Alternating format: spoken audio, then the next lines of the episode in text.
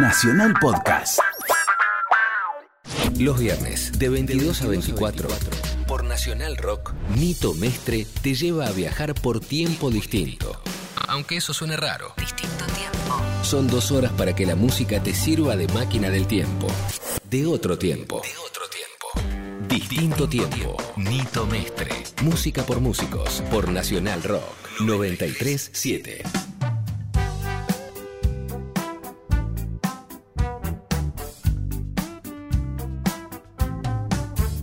Hola, ¿cómo les va? Otra emisión más, como me gusta decir, de distinto tiempo. ¿Cómo te va, Pamela? Bien, muy bien, gracias. Hoy no pudo venir Pamela porque está con gripe. Estaba con las cuerdas vocales medio tomaditas, digamos, entonces decidió, como es muy profesional ella, aparte de ser locutora, ahora es productora periodística y prefirió dejar en mis manos el programa de hoy.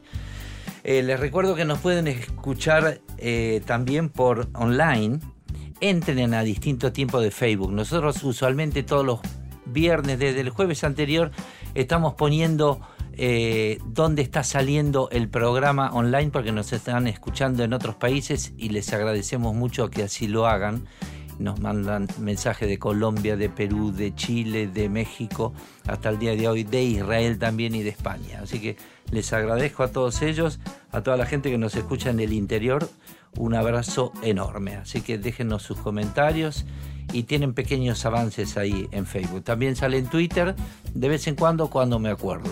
Eso es así. Estamos en distinto tiempo Nacional Rock y como siempre empezamos con dos temas clásicos. Uno del querido amigo Charlie y ahora después van a ver por qué elegí este tema porque tiene bastante que ver con lo que vamos a hablar hoy con el invitado especial que tenemos, Ojos de Videotape y un tema que a mí me encanta de Doobie Brothers, que es Listen to the Music. Estamos en distinto tiempo.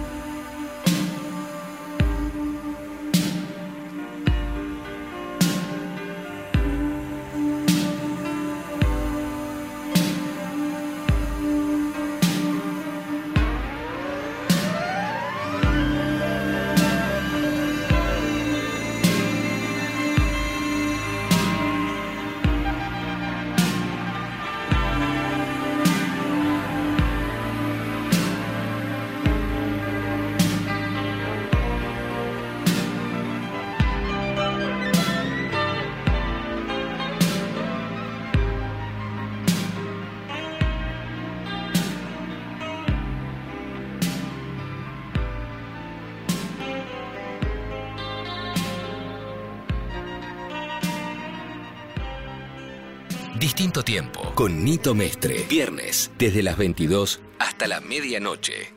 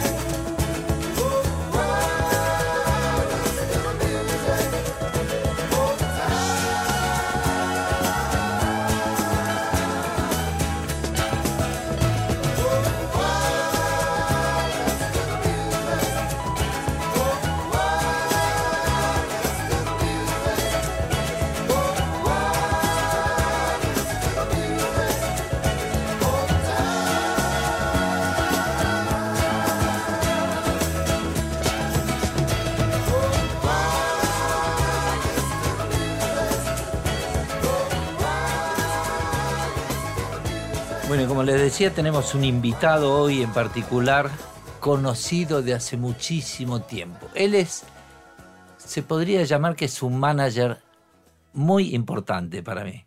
Es esa clase de tipos que lo conocí hace, qué sé yo, como hace 17, 18 años que lo conocí. Se llama Fernando Cerezeski. ¿Cómo te va? ¿Cómo andas, Nito? Para ubicarlos un poquitito, actualmente está con los Siriacuriaki, con los ratones paranoicos, que planeó toda su vuelta, fue manager de Charlie, estuvo en toda la parte de rehabilitación, el antes de, de toda la rehabilitación de Charlie, el después, el durante, eh, con los Siriacuriaki, también está con Leo García, actualmente, es un manager de, Sí, por de. Leo, al cual hoy vi en televisión, muy cambiado. Sí, sí, hubo unos, unos cambios en, su empezar, cara. Vamos a empezar medio salteado.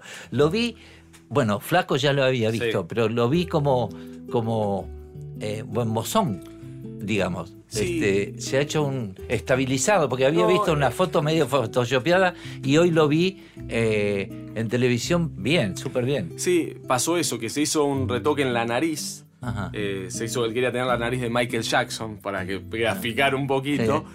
Y, y las primeras fotos, como estaba muy hinchado y estaba ansioso por mostrarse, se hizo como mucho Photoshop y quedó tipo dibujito animado. Ah, de tanto por- Photoshop. claro, Pero cuando lo ves en, en persona, no es tan grotesco como esas fotos donde él mismo buscó ese personaje. Sí, hoy lo explicó eh, muy a, a calzón quitado todo lo que se había hecho. Cosa que me, me llamó la atención porque mucha gente que Lo que, niega. que lo niega o que no se atreve a decir, sí, hice tal o cual cosa con una naturalidad absoluta de, de todo. Y lo vi bien, Sí, muy de bien. actitud. Sí, viste que yo soy medio evangelizador de mis artistas.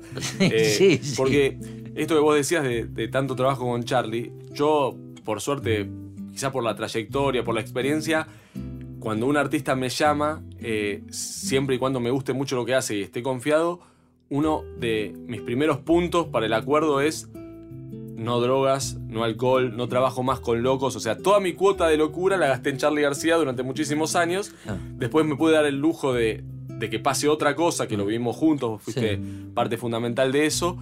Pero eh, no, no, no estoy para trabajar más con artistas que estén en un plan diabólico de, de locura, porque no, no tengo ganas. Me puedo dar ese lujo. Pero nos remontamos al principio de todo. Dijiste una cosa que no sabía, yo particularmente. Vos empezaste haciendo radio. Quizás hagas radio el, el año que viene Ojalá. también. Todo puede ser, y en esta misma emisora, todo puede ser. Eh, pero vos empezaste haciendo radio antes. Empecemos contando historia. ¿De dónde viene Fernando Cerecegi? Claro, yo en la secundaria Sí. eh, estaba en, en tercer año del Nicolás Avellaneda, colegio clásico de Sí. Palermo. Ah. Yo ya tengo casi 44. Sí. En- en- cuando iba al secundario era un colegio muy progre de Palermo, han cambiado mucho los colegios del Estado. Y, y vino un grupo de gente de la Facultad de Ciencia de la Comunicación con un proyecto de fundar una radio. Esa radio eh, existe al día de hoy, que es FM La Tribu. Ah, esa es. Ah, mira vos. FM La Tribu en la calle Lambaré, Sí, sí, que antes sí, estaba en otro lado. Bueno, y me sumé a ese proyecto, yo tenía 16 años, me sumé a la fundación de ese proyecto y empecé haciendo un programa eh, a la una de la mañana, los miércoles, se llamaba No Somos Nada. Eh, era mi etapa donde yo era muy fanático de un grupo que se llama La Polla Records, un grupo vasco de, de música vasca que se llama La. Polla Records. Rock radical vasco, y esa era la tapa de un disco, y era todo como el lema de la banda.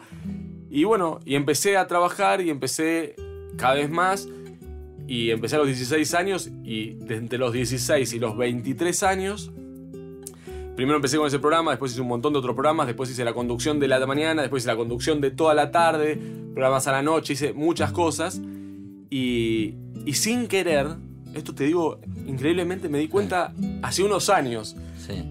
Eh, increíblemente me di cuenta que yo tenía en el programa de la tarde era un magazine musical y ahí conocí a muchos artistas que hoy son mis amigos y venían a hacer acústicos y a presentar sus discos. Ah, mira. Pero presentaban sus discos como si te dijera, bueno, vino Leo García, vinieron los Cafres, venía Divididos, Las Pelotas, porque los visitantes con Palo Pandolfo, porque eran sus primeros discos eh, de- de- y venían al programa y sin querer yo Era a medio underground. Era, super under, una Sí, radio pero yo alternativa. fui, yo fui una vez a, la tribu, había un, eh, un periodista que, eh, que estaba hacía locución ahí también, que escribió unos libros de rock. Ábalos. Ábalos, Ezequiel. exactamente. Ezequiel Claro, Ábalos. claro, muchos años Ezequiel ahí. e- en ese momento, en el mismo tiempo que estabas vos, ¿era? Ezequiel compartimos en un momento, pero vino un poquitito después. Vos pensás, yo estoy en la fundación, te estoy hablando años 90, Ah, ok, 91. ok, Estamos hablando de la prehistoria. Ah. Pero, bueno, y sin querer, ese es mi primer contacto con artistas. y- Pero yo hacía los acústicos, porque por una cuestión técnica venían con la guitarra y tocaban. No se usaba tanto,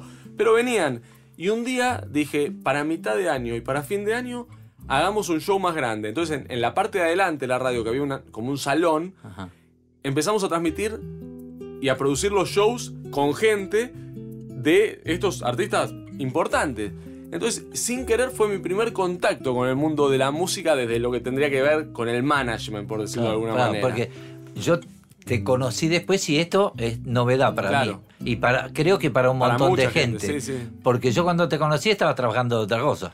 ¿En qué estabas? ¿Y cómo entraste al mundo de la política? Claro, bueno, Que después se deslizó es- al- esto de vuelta increíble. al mundo del rock. Claro, esto es, es- es muy raro. La, la tribu en una radio comunista, bancada con plata del PC, Ah, sí. directamente. Ah, ah, mira. Y estamos hablando en los años de, de que esto transcurre en, en la primera etapa del gobierno de Menem. Entonces, era una radio totalmente combativa. Ah, era una radio opositora y combativa y, y antimenemista. Y cuando pasaron los años, yo tenía 23, pensaba que había empezado a los 16, y hay como una especie de recambio en, en la, en la radio. Como que ya se iba a hacer como una dirección ampliada, los directores ya estaban más grandes y querían sumarnos a, los que teníamos trayectoria en la radio. Y yo en ese momento elegí irme. Como tantas veces elegí cosas que eran por ahí osadas para el momento, pero decidí irme porque sentía que si yo asumía un rol, otro rol en la radio, me llevaba por lo menos 10 años más o 7 años más. Y no era lo que yo quería para ese momento de mi vida. Era como ya había pasado esa etapa. Pero me fui a la nada. Al poco tiempo que me voy, me contratan de América, del canal América, y hago la, la conducción de los juegos. Esto no- si, No. si no saben eso, esto menos. A ver. Hice la conducción de la trasnoche de los Juegos Olímpicos de Atlanta 96 con Leo Montero. Ah, mira. Eran todos los tapes Vos sos de Atlanta, Sí, viejo justo, fana. aparte soy de Atlanta, claro. era Atlanta 96. Bueno, en medio de todo eso, paso a saludar por la tribu y me encuentro con un amigo y me dice, Turquito, y me dicen el turco, me dice, te estaba buscando porque tenía algo para vos. ¿Qué pasó, Leo? No, me dice, mi cuñado es el jefe de prensa de un peso pesado del gobierno y se fue porque se va a Radio Nacional de subdirector. Me dice, pensé en vos. Digo, pero escúchame, eh, Marco, le digo, ¿cómo voy a trabajar al gobierno? Era como la mala palabra Claro, más claro, grande. claro. Digo, estás loco. No, pero es un laburo y pensá que vas a aprender mucho, sos muy chico y vas a aprender y bla, bla, bla. Le digo, no, olvídate. Bueno, la cuestión es que le dije que no. Ajá. Le dije que no y, y me llamó a los tres días y me dice, mirá, mi cuñado le está preparando como una lista a- al, al- al ministro para que parezca que se ocupó de, buscarle un reemplazo. Sí. Te va a poner en esa lista. No te van a elegir, porque hay 30 tipos, todos de mucha experiencia, todos tipo grandes, conocidos. Si te recomendaba directo, por ahí ibas vos, pero no. Bueno, le digo, está bien, le digo, no pasa nada, poneme. Yo me iba, me iba con una chica de vacaciones a Mar del Plata. Sí. Eh, me fui a los dos días en esos tren lechero que salía a las 8 de la mañana y llegaba a las 8 de la noche. No tenía un peso partido al medio. Y me fui todo el viaje y me acuerdo que le había dicho a mi papá eh, que solamente me llame a, lo a la casa de esta chica si se moría alguien. Porque, viste, vos te vas con una chica, tenés Claro, 22 años, 23 años, la chica 20, no querés que te llame nadie. Sí, sí. Bueno, hicimos el viaje 12 horas, llego a Mar del Plata y fuimos a comprar algo para comer, estamos viendo la tele, teléfono, 11 de la noche. Atiende ella, mi papá. Atiendo enojado, sí. ¿quién se murió? Ah, Me dice, no, te voy a matar, te están buscando del gobierno, ¿en qué quilombo andás metido? ah, Le digo, papá, ¿qué quilombo? Sí, te está el gobierno. Ah, papá, chau, le corto, ¿viste? Sí. Me llama de nuevo. Te voy a matar, ¿en qué andás? Te está buscando de tal, de presidencia de la nación. Ah, le digo, este ya sé que, dame el número. Lo llamo sí. y, y le digo, mira, te habla el turco, Fernando, ah, ¿qué haces? Le digo, perdoná la hora, pero recién me avisan, sí. Me dice, mira, no me preguntes cómo ni por qué, pero tenés que estar mañana a las 7 de la mañana en, la, en casa de gobierno porque sos el nuevo jefe de prensa de Alberto Cohen. Y Alberto Coan, para los más nuevitos, era el secretario general de la presidencia, el hombre todopoderoso de Carlos Menem. de Carlos Menem. Entonces yo, yo ahí me Bien. entero, me entero que era él, pues no sabía. Y la historia, espera que la vamos a continuar Vamos. después. Vamos a escuchar un, un par de temitas. Estamos con Fernando Cerezeski, manager de Charlie García, de, de Leo García, de Iria Curiaque, Ratones Paranoicos, etc. ¿Te puedo elegir entonces algún tema de Leo García, si estamos con los García? Vamos a escuchar El amor es ciego, Me encanta. ¿estaba? Me encanta. Eh, y vamos a escuchar otro temita más y después te cuento qué es, que es de Stephen Steele, Change Partners. Estamos en distinto tiempo. lo loco que debo estar. Sé de lo que no me doy cuenta, sobresaltan las cosas. Su último marco de ceguera, lo loco que debo estar. Digo más de lo que siento, recuerdo alguna cosa al azar y termino soñándote,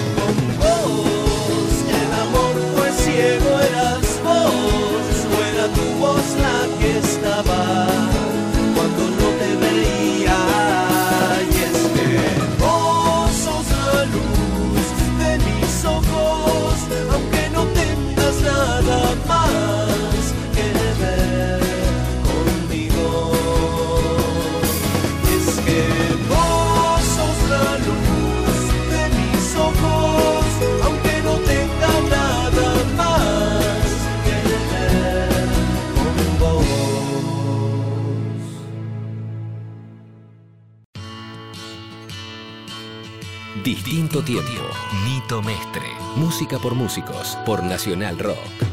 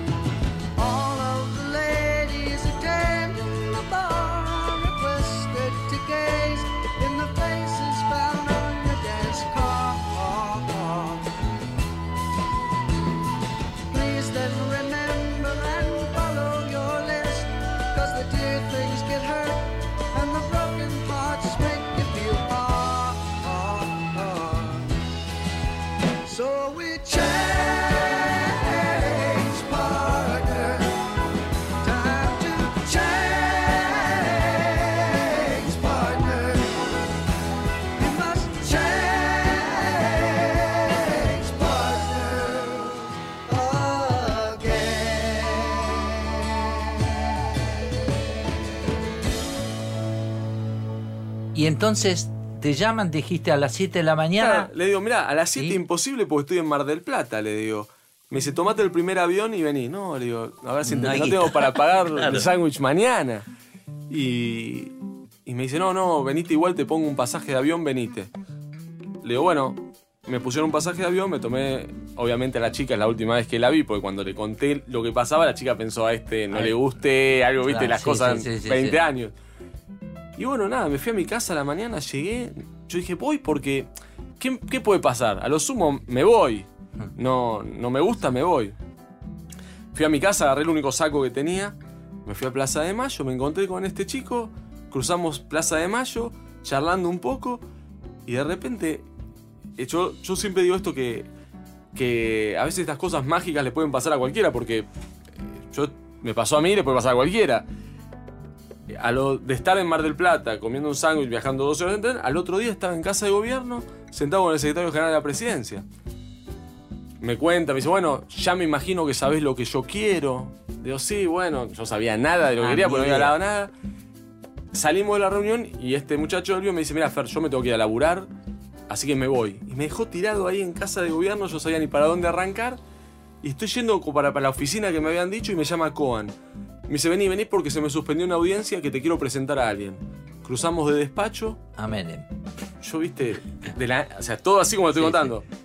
Y, y se abre la puerta, viste, y veo en el fondo del despacho, viste esa hora del día en que, que es 12, una, que los rayos del sol entran y generan como Sí, esa cosa con unos, con Sí. unos eh, pelucitas. Sí, sí, sí. Él es eh, muy cinematográfico, pero él estaba atrás de eso Ajá, y yo entro y lo veo. ajá.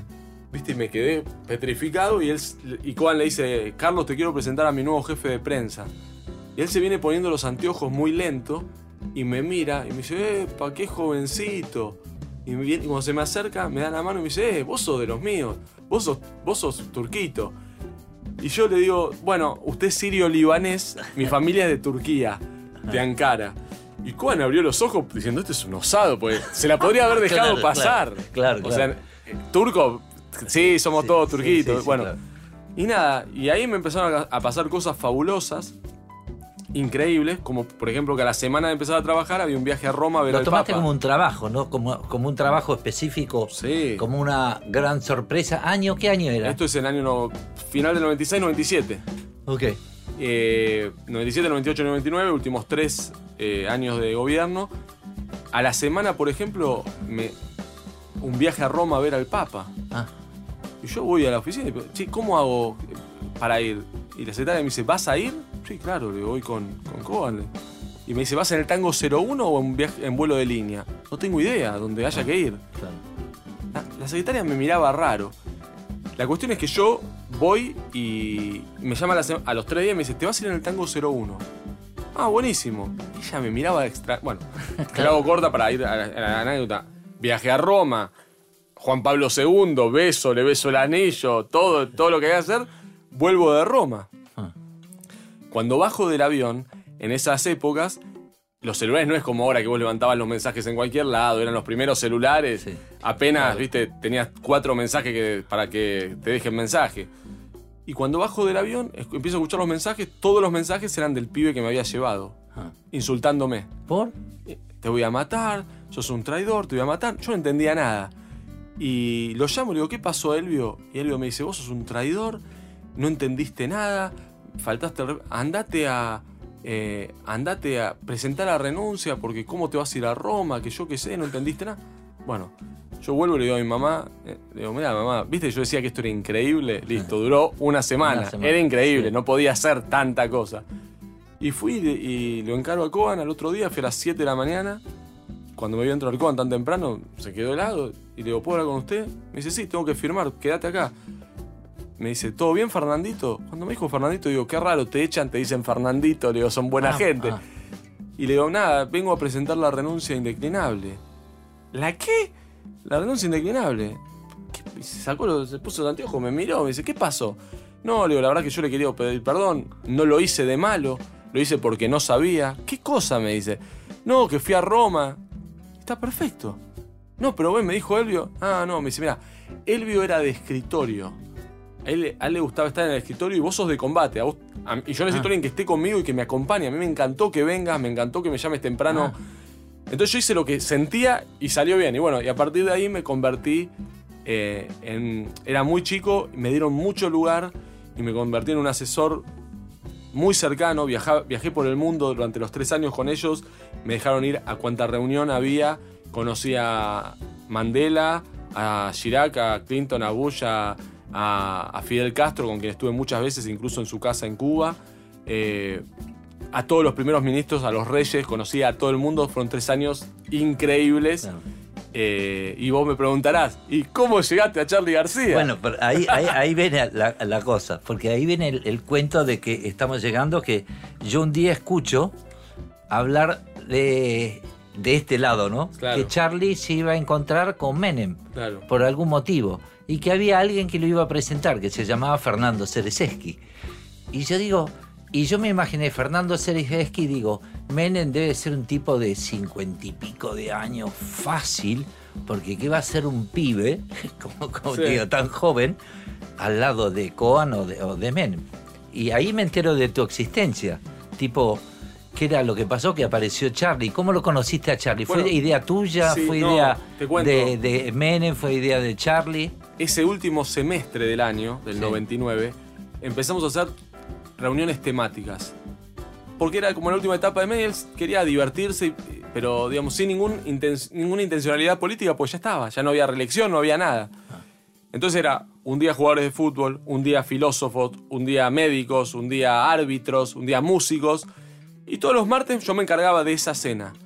Y un día volviendo de un viaje de, Ecuador, me dice, Coan, te busca el presi que te quiere pedir una cena. Bueno, cuando voy, Charlie García. Vuelvo desesperado y le digo a Coan, no, digo, ¿Y por qué te pidió a Charlie porque se habían visto en un lugar y le había quedado la idea de que tenía Ah. ganas, lo había visto en una fiesta Ah. de gente Ah. y, y sintió que había buena onda. Ajá. Y dice, vamos a comer con Charlie. Y yo le digo a Coan, no, le digo, Charlie no va a ir, Charlie lo odia.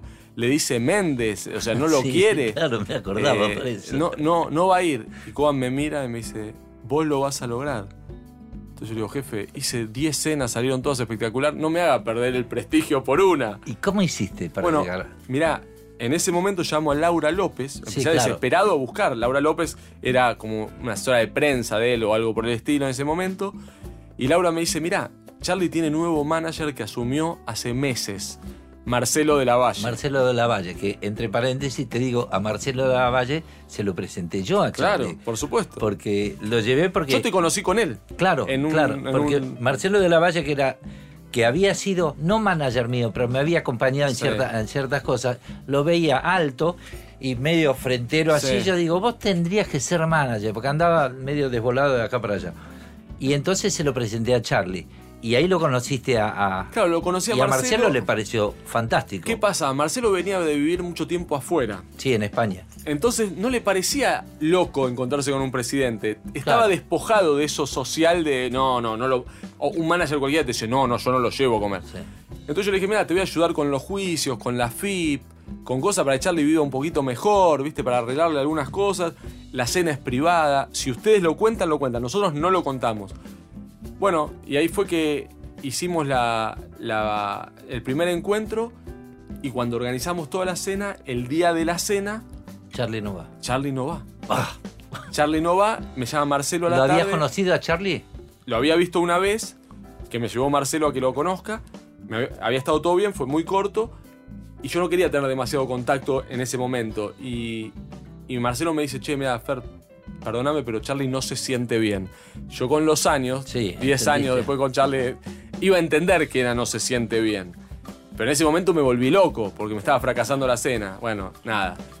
El presidente me dijo, Fernandito, no te, no te preocupes, el día que Charlie esté bien, ese día lo hacemos. Ahora, ahora me seguís contando. Bueno, estamos en distinto tiempo con Fernando Cereseski contando la anécdota de cómo Charlie García conoció a Menem y él fue la, per- fue la persona que los introdujo. Vamos a escuchar un poquitito de música. También estu- eh, eh, sos manager de los ratones paranoicos, entonces vamos a escuchar a Rock del Gato y vamos a escuchar un grupo que hace poquito tiempo, a un solista que hace poquito tiempo fuiste a ver, a Bruno Mars. Versace on the Floor. Estamos en distinto tiempo. Quiero verla en el show. Es como un gato siamés.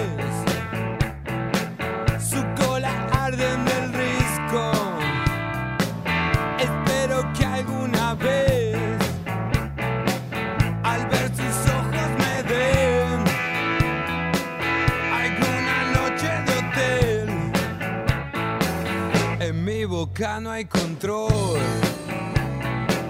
Me voy cayendo a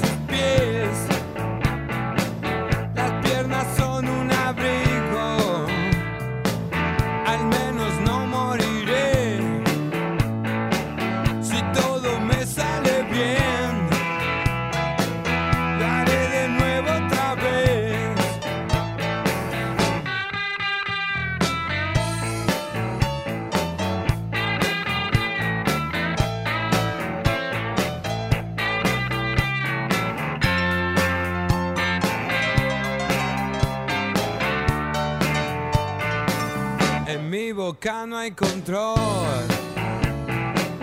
Me voy cayendo a sus pies. Las piernas son un abrigo. Espero que alguna vez, al ver sus ojos, me den alguna noche de hotel. Quiero verla en el show. Es como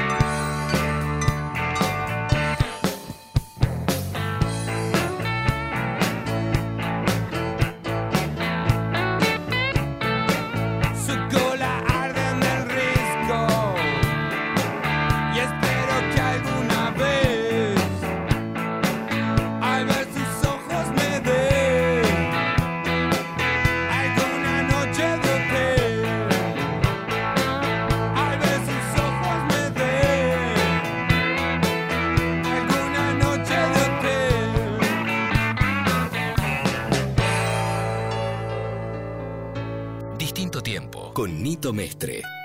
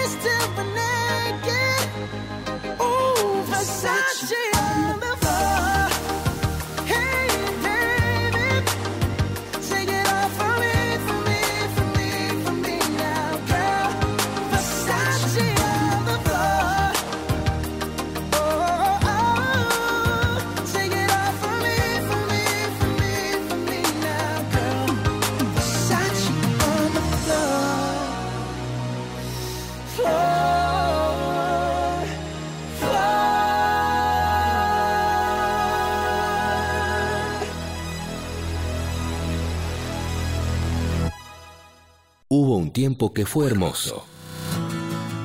Hubo, hay y habrá un distinto tiempo. Nito Mestre te lleva a recorrer la música que nos trajo hasta acá. Distinto tiempo. Distinto tiempo. Nito Mestre. Bueno, y al final Charlie fue. Claro, pasaron tres semanas y me llama Marcelo un día y me dice, vamos a hacerla el miércoles la cena. Yo, ya alertado de la situación, eh, esa semana previa lo fui a ver a la casa varias veces a Charlie. Y ahí entablamos una relación. Y Charlie desde el primer día ¿Cómo te cayó Charlie cuando me- lo viste la primera me vez? cayó bien. eh, yo, mega ultra fan de Sui Generis, de Charlie, de toda la movida. Fue, fue fuerte para mí en ese momento, porque si bien siempre tuve un temple y, soy bastante frío en los momentos difíciles, no deja de ser Charlie García, Claro. contarse con ustedes, es, es algo... Pero me cayó bien y sentí desde el primer día, yo siempre digo, yo no tengo grandes virtudes, creo que tengo una sola y que es la que me llevó adelante en todo esto. Le conozco la cabeza a los poderosos y a la gente importante. Ah. Eso me salvó. Sé lo que quieren y cómo lo quieren. Claro. Y eso en esta, con los monstruos que te digo trabajé, era, es muy importante adelantarse a la jugada.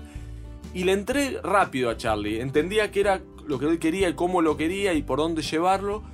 Y, y siempre yo sentí que él me vio como el poder. Yo era el poder. Sí, ¿no? Y, a eso Charlie y le a Charlie le encanta. claro. Charlie, por ahí la gente no sabe, pero Charlie tiene, ese, tiene un costado de, de- de admirar lo poderoso, casi de cholulo. Charlie es un tipo que viene Susana y la respeta mucho, Sí, o sí, viene sí. Mirta porque le gusta como eh, ese, Claro. ese entourage de- del establishment. Bueno, y nada, la, la semana previa fui bastante a la casa, quería garantizarme que vaya.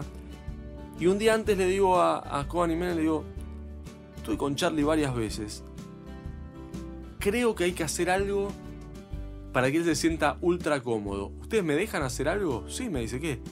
Le digo, a toda persona que interactúe con Charlie en, en la cena, el mozo, el que abre la puerta, el que viene a servir el agua, el que el asistente, todos brazalete Ah, el de Say No brazalete More. Say No More, claro. Entonces le digo, y me dice, sí, no hay problema, me dice Menem. Le digo, no, ¿sabe qué pasa, presidente? Había que cuidar lo institucional. El brazalete tiene alguna connotación por ahí medio nazi. Entonces digo, capaz que hay una foto, usted sale con el brazalete, después nos van a criticar por... Sí. No, no pasa nada, no pasa nada. Ah. Bueno, llevé 50 brazaletes, todo el mundo con brazalete. Voy a buscarlo a la casa, vamos a la combi, caímos en la casa, en, en el chalet del presidente, Pipo Chipolati, Mario Serra, Chintalo, Dubarri, toda la banda Claro, que toda tenía él en ese claro. momento, Marcelo, y, y yo le aviso y digo, le digo a Coban, Ya eh, lo conocía y la Menem. Era, solo se habían visto en habían una visto una cena, vez, sí. nada más. Eh, y le digo a Juan, el único que sale a recibirlo es el presidente. Después hacemos todo lo demás. Pero baja Charlie y se encuentra en la puerta solo con él. Ah, Eh, Y yo lo mismo le digo a los músicos. Le digo, muchachos, llegamos a la puerta del chalet, baja Charlie solo, se saluda, entran y atrás entramos todos los demás. Y, eh, Carlos Saúl, que es más vivo que el agua, se para en la puerta y cuando estaciona la camioneta saca el brazo así, reluciendo el brazalete. Y Charlie baja y hace cinco pasos y vuelve. Y yo dije, ¿qué pasó? Y se mete en el auto Charlie y dice, loco, este es el mundo Say No More. El presidente tiene el brazalete. Y yo sentí que eso fue claro. el golpe. Claro. Cambió todo. ¿Le dijo algo con eh, Menem con respecto a algún tema? Te escuché esto, lo otro, porque Charlie me hizo un comentario No. después. Lo que pasó fue que eso, vos sabés que se grabó eso, se filmó, Charlie tocó. Y después nos fuimos a la casa y él empezó a ver el show. Y, y lo que pasó, que en un momento eh, el presidente le dice algo de los dinosaurios. Y cuando Charlie toca a los dinosaurios en casa de. en la quinta de Olivos, con toda la connotación política, él le hacía como zoom a la cara y, y Menem se había emocionado. Estaba como medio lagrimeando. Y eso él lo, lo- lo conmovió mucho. O sea, porque éramos 20 personas, Claro, no claro. tenía que hacer nada, no es que estaba llorando por, para que había no había nadie. Claro. Y eso él lo conmovió mucho y de eso después se hizo un disco, Charlie and Charlie en vivo Sí, en sí, Olivos, sí. que regalamos. Y, y- y la relación duró bastante tiempo. Menem de, de un viaje a Japón le trajimos un samillén, el Me famoso acuerdo, me samillén. acuerdo, sí. Eh, ese instrumento que estuvo en la casa de Charlie dando vueltas, que es como una arpa gigante japonesa, de un viaje a Japón que hicimos, bueno, y, y ahí duró, bueno, y ahí Charlie me pide, venite a trabajar conmigo. Yo le digo, mira, loco de contento, el tema es que hasta el 10 de diciembre no puedo. Y una vez que llegó el 10 de diciembre, que terminó el gobierno, me fui a trabajar como una especie de asesor, mano derecha de Marcelo de la Valle. Claro. Me fui con ellos en la primera etapa con Marcelo y después pasó, como le ha pasado a muchos otros, y la historia lo sabe bien, que cuando se firmó el negocio de Sui Generis, que es ahí donde yo Claro. te conozco a vos en el 2001, 2000, te conozco Sí. en el 2000, Sí. eh, y empezamos a trabajar todo el plan de Sui Generis, muy poco tiempo antes de firmar ese gran negocio que fue la vuelta de Sui Generis, y, y era muy emocional, Marcel, eh, Charlie se pelea con Marcelo, Marcelo. Porque, bueno, no, no voy a contar detalles por una cuestión económica, Ajá. y de un día para el otro me entero que yo soy el nuevo manager de Charlie. Y ahí quedo como piloteando todo eso, que vos me ayudaste mucho siempre. Bueno, claro, eh, eh, para, para, para aclarar justo en ese, en ese movimiento que estaba que sí, que no, con Marcelo, Charlie decide, tipo, no quiero. Vos viste cómo era de Charlie. Cuando decide que no, le dice a otro, Sí. che, no quiero más trabajar. Pero no va y él No, y se lo dice. Se lo dice otro. Sí, sí. Ese otro fui yo. Claro. Y Marcelo pensó en algún momento que yo lo que quería que se vaya. Claro. Y era Charlie que se. Entonces yo dije, tiene que haber alguien más, aparte que llamé a Olga Gatti. Sí. Y te llamé a vos porque dije, por favor, venía a rescatarnos porque si no se hacía insalvable. Porque eh, lo que yo vi de afuera, el trato que tenía Charlie con vos, que siempre hubo un respeto de esa cosa de a, a otros managers que lo he visto tratar. En una de esas basureaba o decía, eh, hace esto, lo otro. Con vos no, era tipo, no sé por qué motivo. Porque yo era el poder para él. Por, Por- eso que claro. te digo. Él me veía como el tipo este juega con los poderosos. Y siempre me vio así. Y de hecho un día me acuerdo que muchas en nuestro entorno, yo le cuento a la gente, pues no tienen, obviamente que no me conocen, vos me conocés bastante bien y profundamente. Yo soy como un bicho raro en el negocio del rock, por más que me mantuve mucho tiempo. Yo no fumo, no tomo, no me drogo. Claro. eh, tengo una familia y, y cuido mucho de mi familia, digamos, no, no ando en la noche, no soy, soy un personaje bastante especial en eso. Y mucha gente me resistió en la primera etapa, porque este es un careta, este no entiende nada. eh. Pero yo creo que eso, todo eso ayudó. Eso. Yo un día le pregunté a Charlie y me dijo, le- y no sé quién le dijo, ¿qué haces con este careta? Y él le dijo, ¿sabes qué pasa?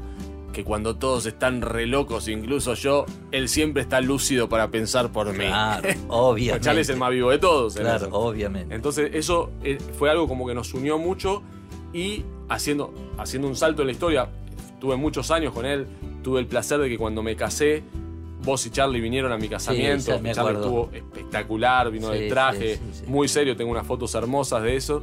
Eh, después me fui y volví varias veces, pero cuando él le agarró el patatú final en Mendoza, que con esto no sé si, Sí, si nos vamos... eh, seguimos a otro Claro, bloque, sí. eh, cuando le agarró el patatús y estuvo en su peor momento y la jueza le dice, che, alguien de tu entorno que te cuiden, al, que, al, al primero que se le ocurre de sanidad, aparecí yo de nuevo con, con toda la recuperación. Estamos con Fernando Cerezeski, manager, entre otros, de Charlie García, en una de sus épocas difíciles, buenas, difícil, difícil de nuevo, bueno, de Leo García, de Ratones Paranoicos, diría Curiaki. Estamos en distinto tiempo y vamos a escuchar un par de, de cancioncitas.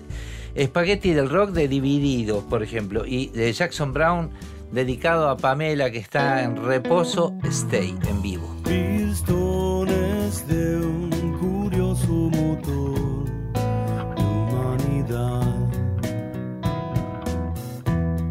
Resortes viejos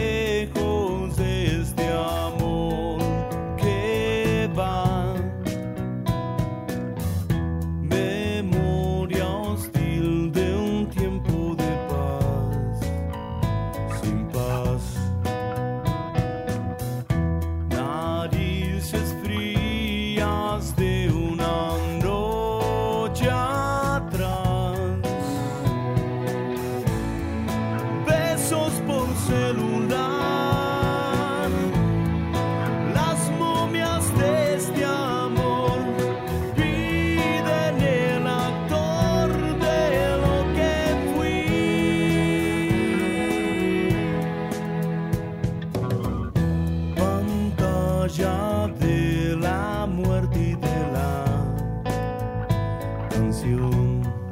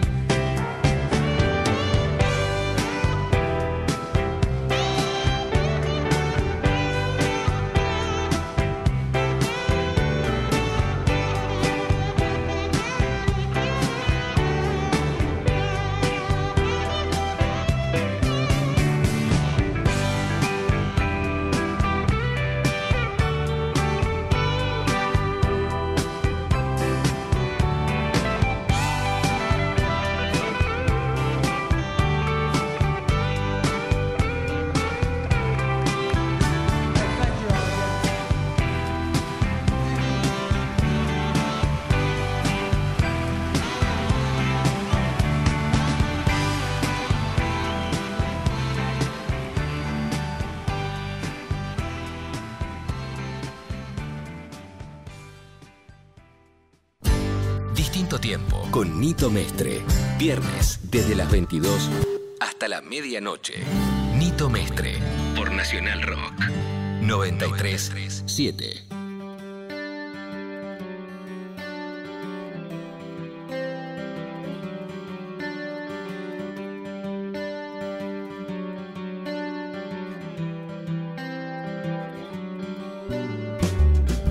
Estamos con Fernando Cereseski en distinto tiempo y nos estaba comentando las vueltas de la vida, ese viaje a Mendoza de Charlie cuando lo metieron adentro. Claro, el- Vos sabés, te cuento una Sí. cosita.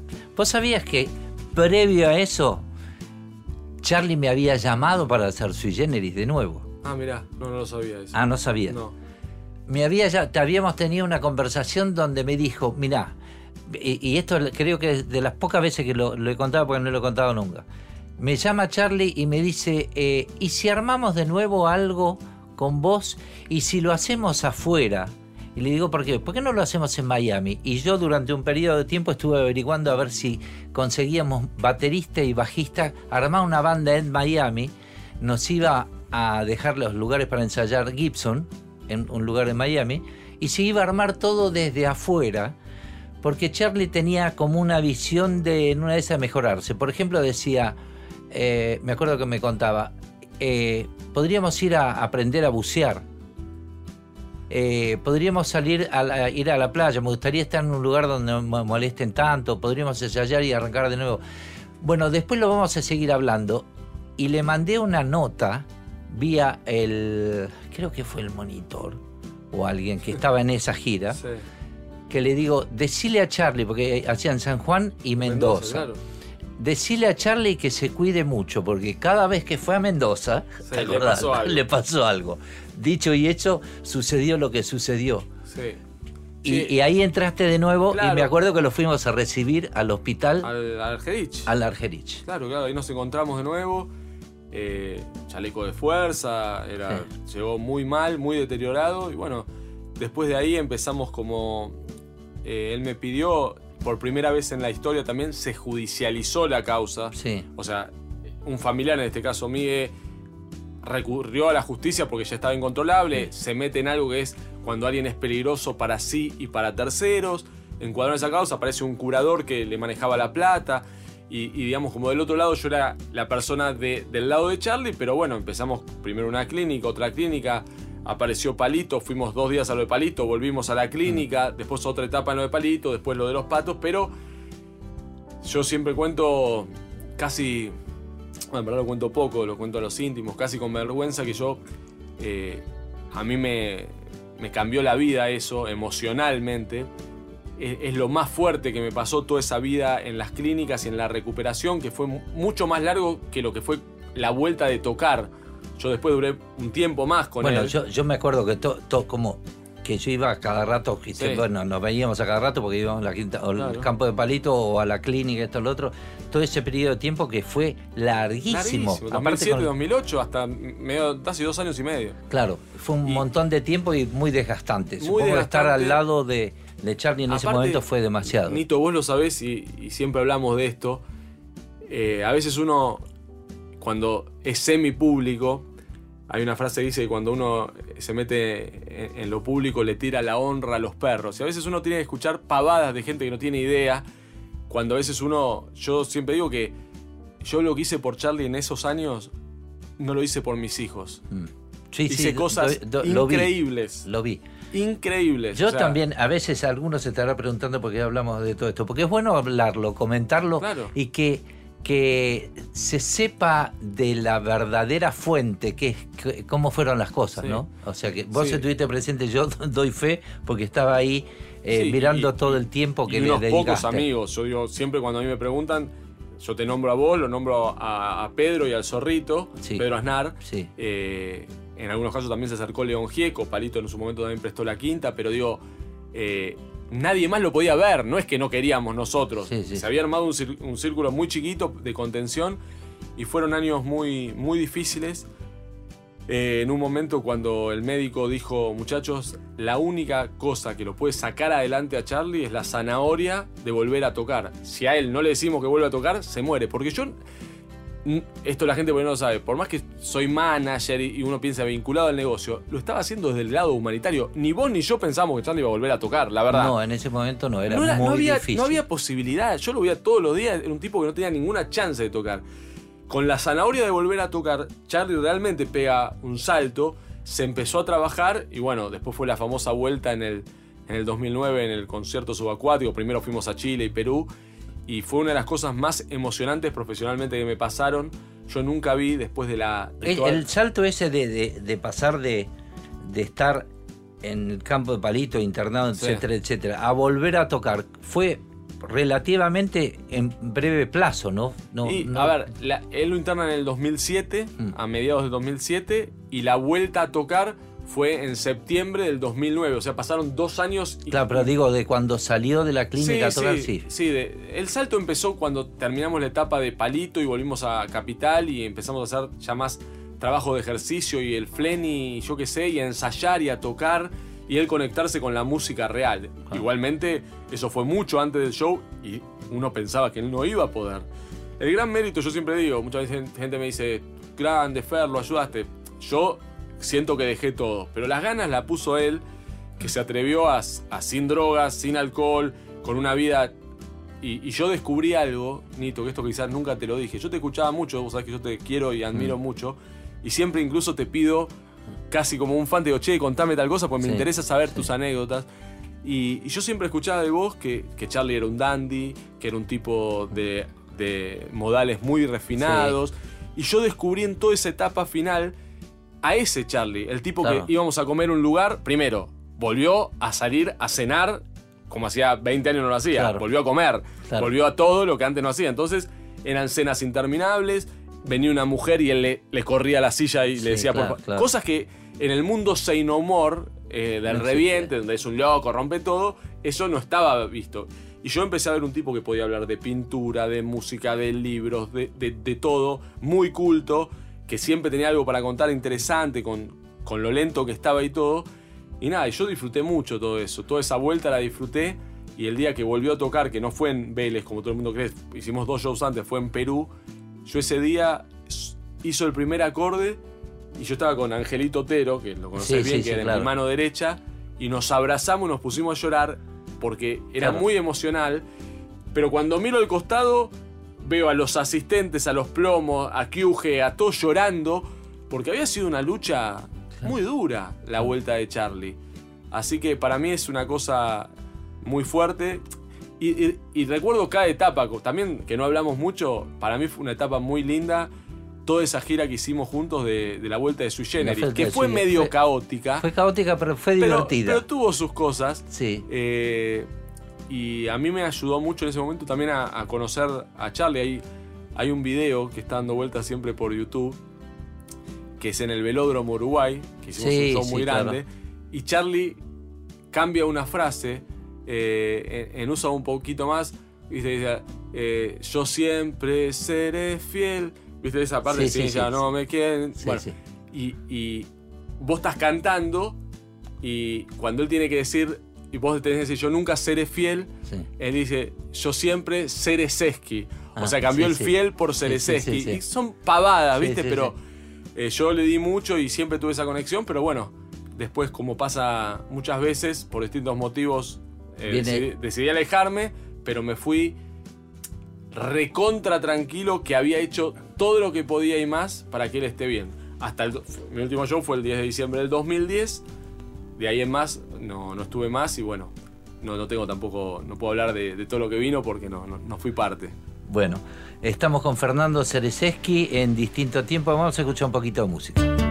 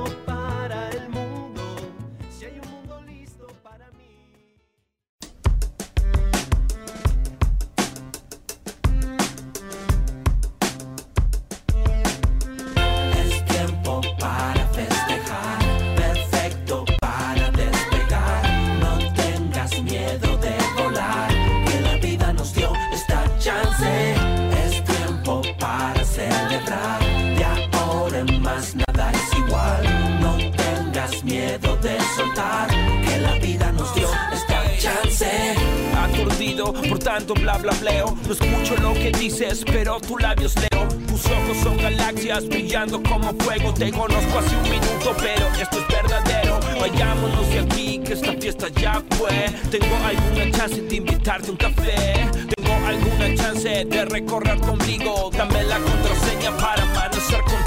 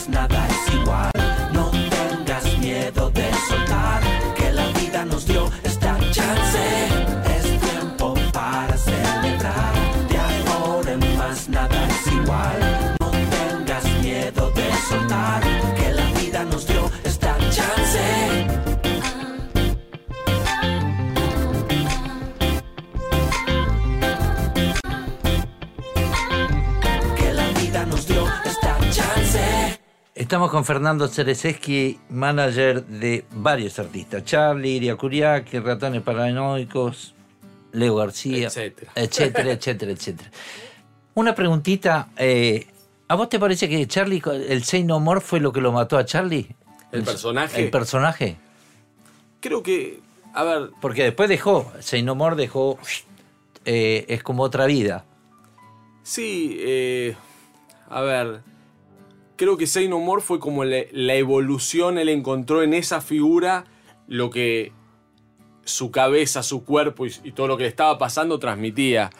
Y ese estado de él por distintas situaciones y ese lugar que eligió, me parece que también él entendió que nadie hacía eso, nadie ocupaba ese lugar, no había una figura extrema. Entonces, Charlie, que le encantan las cosas extremas de por sí, sí.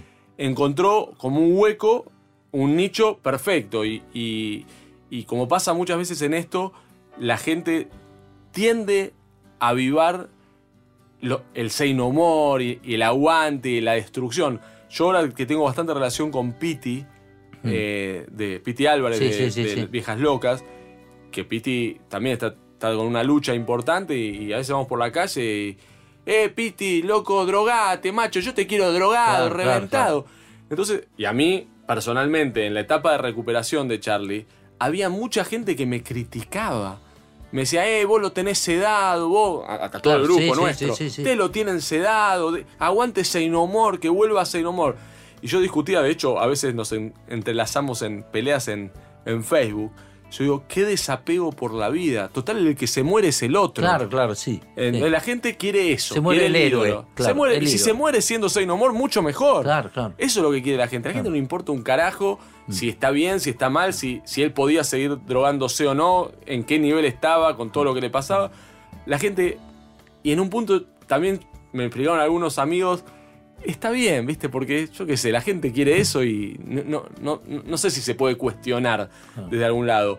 Pero también uno que está del otro lado y que le tocó convivir, yo siento que no me podría perdonar si yo hubiese colaborado con la Claro, muerte de, una persona. Pero, pero, eh, ni cerca. ¿Escuchaste el último disco? Sí, eh, lo escuché bastante. eh, escuché bastante. Hay cosas que me parecen que están bien. eh, hay cosas que, que no tanto. Me parece que eh, cuando las críticas y todo, él entró en una cosa que me parece hasta incluso buena y benévola, que, que se le perdona más que a otros porque se entiende toda la situación. Entonces, digamos, capaz que si otro artista haría cierto... Hay varios temas que me parece que están buenísimos Sí. del disco, pero en general, si otro artista hace ese disco, por ahí sería más criticado. Y Charlie es Claro. como que la prensa o la sociedad entendió, vamos a acompañarlo en esto que está pasando y... y- Claro. Pero no, no me parece mal el disco, me, me gusta. Vamos a, a escuchar Lluvia, que es uno de los temas que me gusta Sí, sí, más lindo más de, de Charlie. Y vamos a escuchar eh, alguna cosita de afuera. Por ejemplo, vamos a escuchar un tema de Jack Johnson. Estamos en distinto tiempo.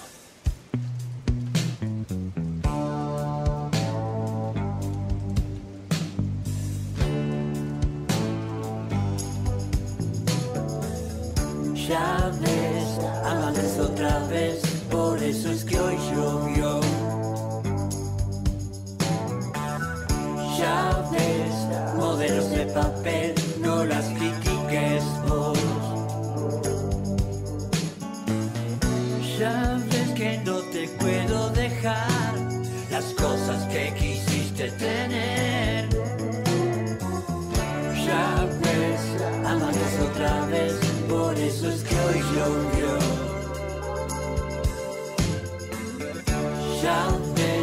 No puedes entender a tu reputación.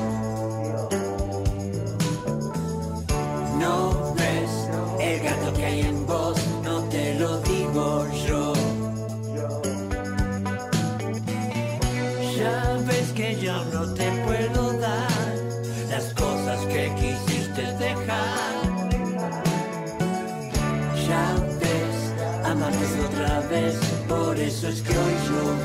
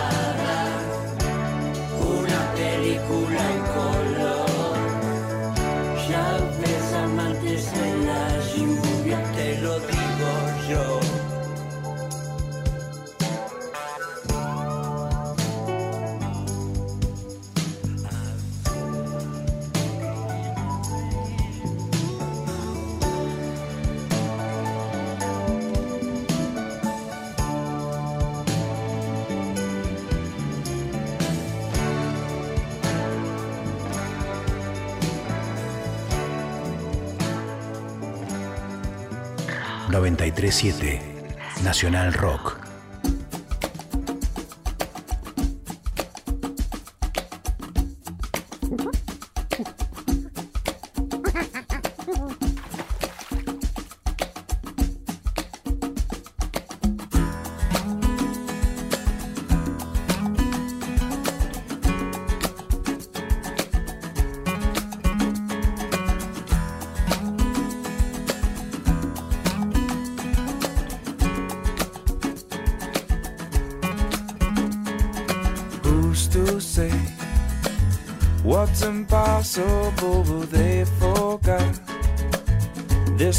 keep spinning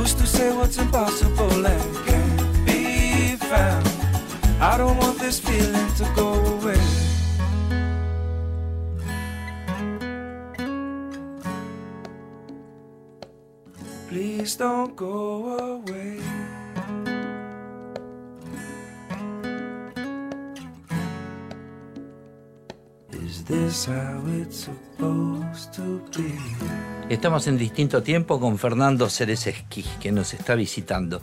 Pasada la etapa de, de Charlie, arrancaste con. ¿Con quién? ¿Con Iria Kuriakin de golpe?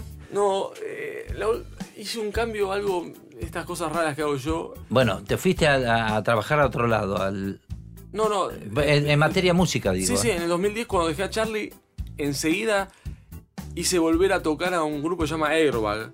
Ah, sí, sí, sí, sí. Porque me había hecho amigo de Pato, el cantante, y mucha gente me criticaba, me decía, eh, ¿cómo pasás de Charlie a Airbag? Sí. Y era también una forma de mostrarme a mí que podía agarrar algo mucho más chico y tratar de hacerlo crecer. De hecho, Airbag creció mucho.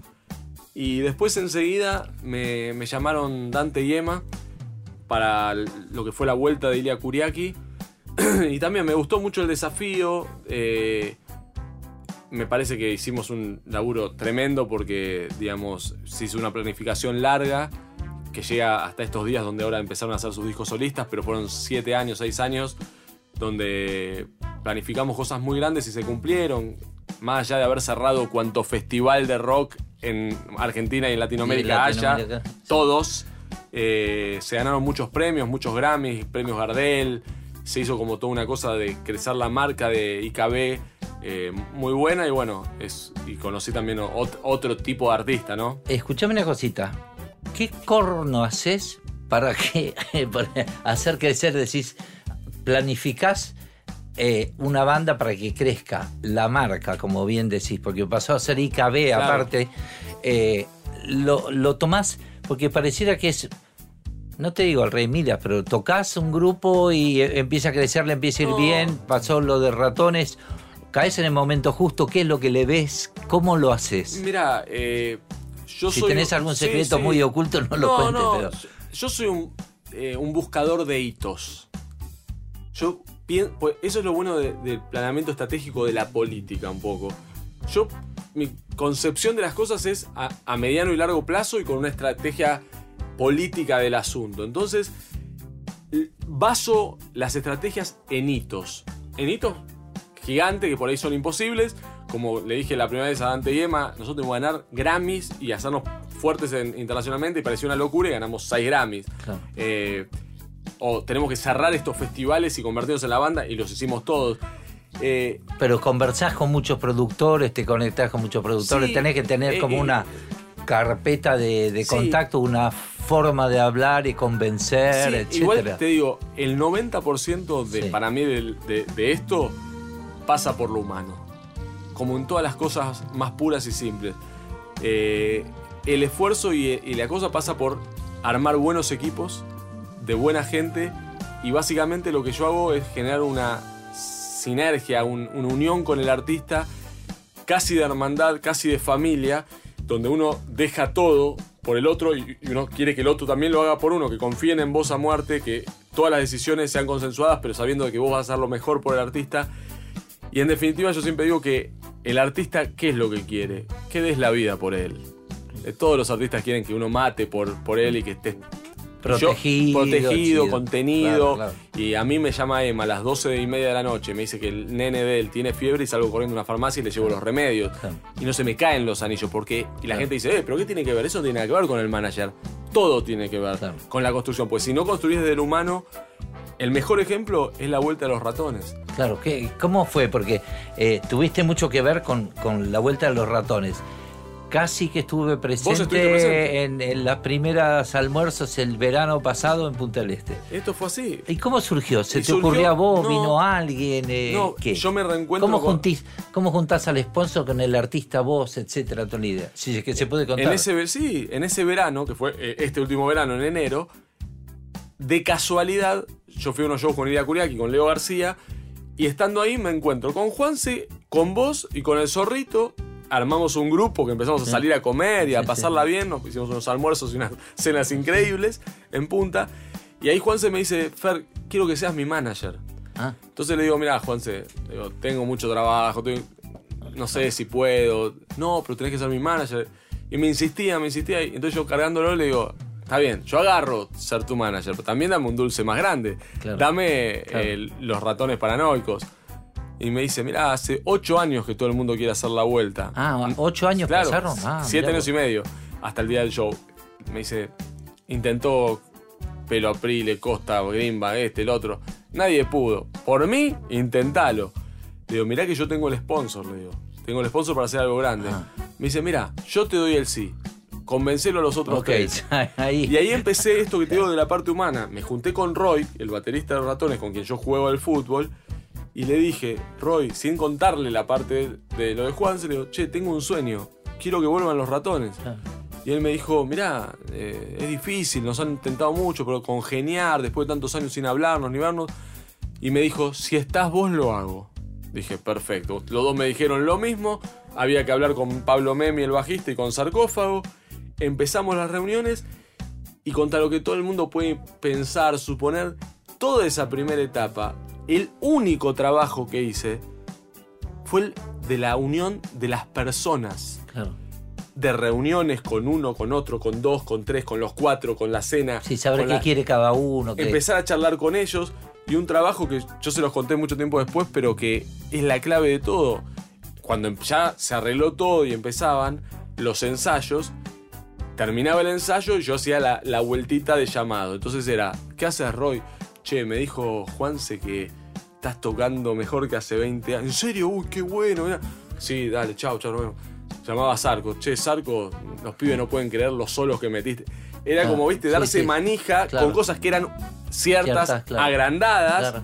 pero, viste, eso era la construcción de las relaciones, viste. Ah, Entonces sí, al otro día llegaban al, al ensayo, después de que yo había hablado con cada uno y les había dicho cosas para, para motivar, Sí, motivación. sí, sí, y, y todo fluía y así empezó Tiene a mucho de director técnico. Es, es- es así. Es un director Entonces, técnico de fútbol, de punto- alguna manera. En un punto, por eso yo digo, a mí me hablan del negocio, que yo lo tenía resuelto por otro lado, pero si, si la humano no estaba resuelto y derechito, no había negocio. Entonces, siempre lo más importante como moraleja final es, aunque todos digan el negocio, si no hay la parte humana fuerte, no hay nada. Estamos con Fernando Cerezeski en distinto tiempo. Y ahora seguimos. I've been climbing my way through the sky, searching for answers that I'll never find, losing my breath as I fall, learning to fly, letting go of it all, learning to fly, letting go of it all. I've been trying to open my eyes. Take it all in as the world passes by, getting lost in the twist and the turn. Finding these questions inside me still burn. Finding these questions inside me still burn gonna leave.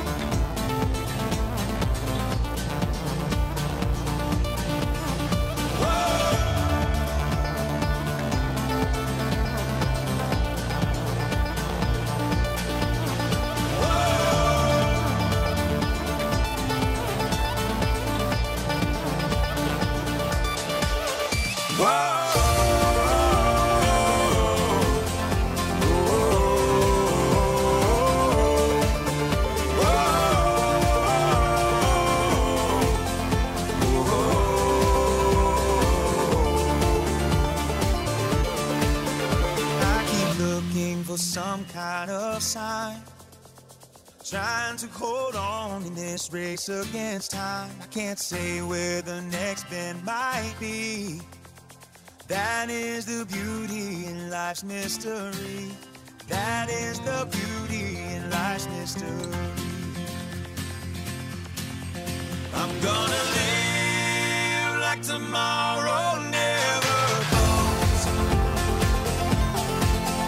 There's no end in sight. Tonight we black out the sun.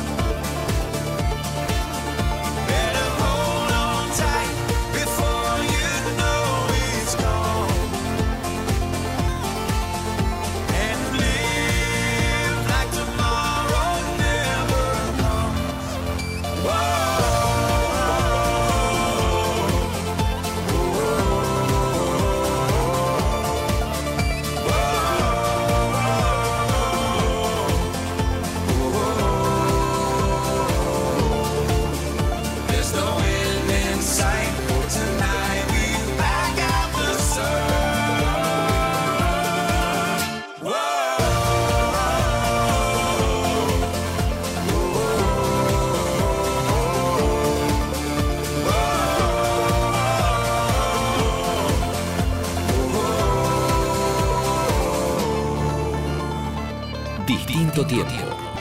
Nito Mestre.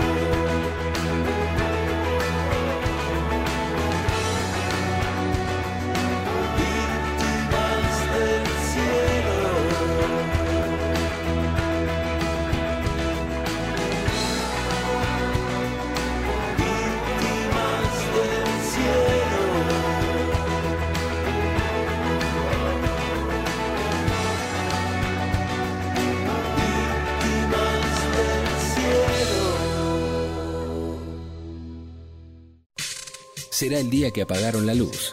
O el día en que el tiempo traerá una mujer. Una casa pobre. Años por aprender. Una mañana de cama para dos. Sí, pero esta noche hay algo distinto. Distinto tiempo. Con Nito Mestre. Viernes, de 22 a 24. Bueno, estamos con Fernando Cereseski y ya terminando esta conversación, esta charla tan amable. Me quedan mil. En una de esas tuvimos que comprimir y hablamos mucho de Charlie porque todo el mundo Sí. habla mucho de Charlie, pero es medio como inevitable. Y también no dejamos de hablar de Iria Kuriaki y de los ratones paranoicos de la vuelta. Pero contame un poquitito de Leo García, porque es una curiosidad y son manager de Leo García hace poquito tiempo. Sí, sí, eh, con O, Leo... o asesor o, o algo. No, no, sí. Con Leo me pasó algo eh, también que tiene que ver más con lo humano.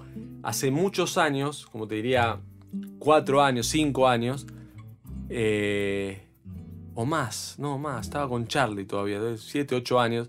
Un, sí, ocho, nueve años. Vean cómo pasa el tiempo. Un día recibo por Facebook un mensaje. Hola, mi nombre es Leo García. eh, quería hablar con vos. Realmente admiro mucho todo lo que haces. eh, todo lo que hiciste con Charlie. Sé que ahora estás con Iria Kuriaki, o sea que esto era 2011. Y quiero hablar con vos. Eh, cualquier cosa te dejo. Entonces le contesto, le digo, Leo, obviamente que sé. Se presentó como si fuera un desconocido. Sí, sí, claro.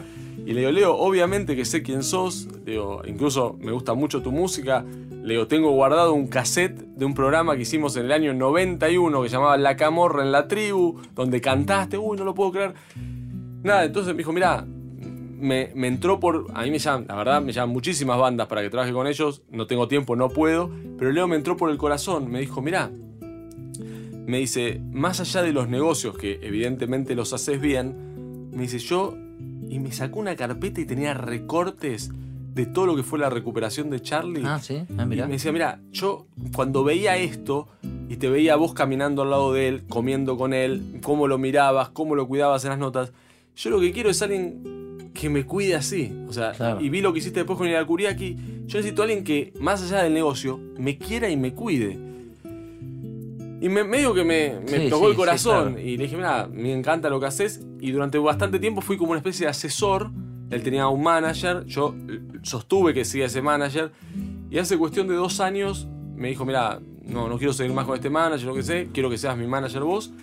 Y le dije, te tengo que dar una mala noticia. Y la aceptás o la dejás.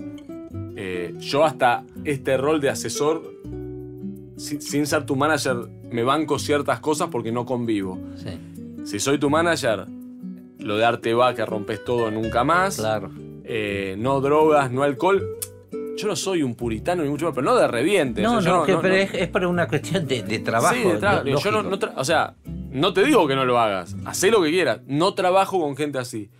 Y él ese día me dijo, yo voy a hacer un esfuerzo por adelgazar, por ponerme bien, por cantar, por bailar, por dejar todo para, porque quiero estar con vos. Y la verdad que eh, yo siempre le digo que él dice que lo hizo por mí y yo le digo, en verdad lo hiciste por vos, porque todo en definitiva uno lo hace por uno. Eh, primero por uno, más allá que uno lo quiera por los demás.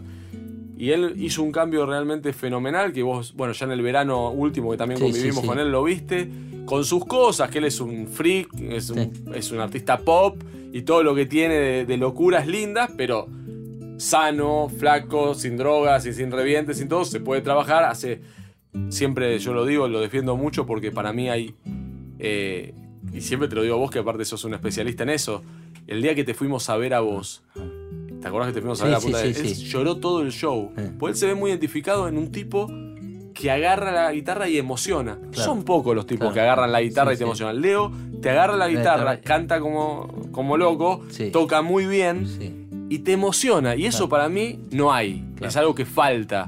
Eh, a mí me gustan las canciones. Y bueno, eh, y todo este cambio, bueno, después cada tanto la agarra como ahora, que se hace una cirugía, que se convierte en... Pero también aprendí que él está en otro estadio. Él es un artista freak pop y nadie lo va a cuestionar por ir hoy que fuimos a lo de. Real. Sí, sí. A un artista de rock tradicional, valor de Real, lo crucifican. Él está como en una cosa que él Claro, puede sí, sí. hacerlo.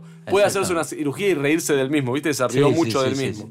Bueno, Así que- empezamos el, el programa justamente hablando de Leo. García y terminamos hablando eh, de Leo García. Y también le, le damos un saludo a, A Leo, Leo García, García. también, que es el otro Leo García, que es el que nos está aquí en el control eh, de este programa. Bueno, nos vamos a despedir. Mil gracias, Fernando. A vos. Seguimos, vamos a seguir. En una de esas te vamos a escuchar ahora. Ojalá, en, en- en ojalá. el, el año que viene. Te agradecemos mucho, Fernando Cerisegi, por haber venido. Y nos vamos con dos clásicos, como así como empezamos, terminamos. El último de ellos, un tema de Allman Brothers, Rambling Man. Nos vemos la semana que viene a las 22 horas en Nacional Rock. Esto fue Distinto Tiempo. Chao.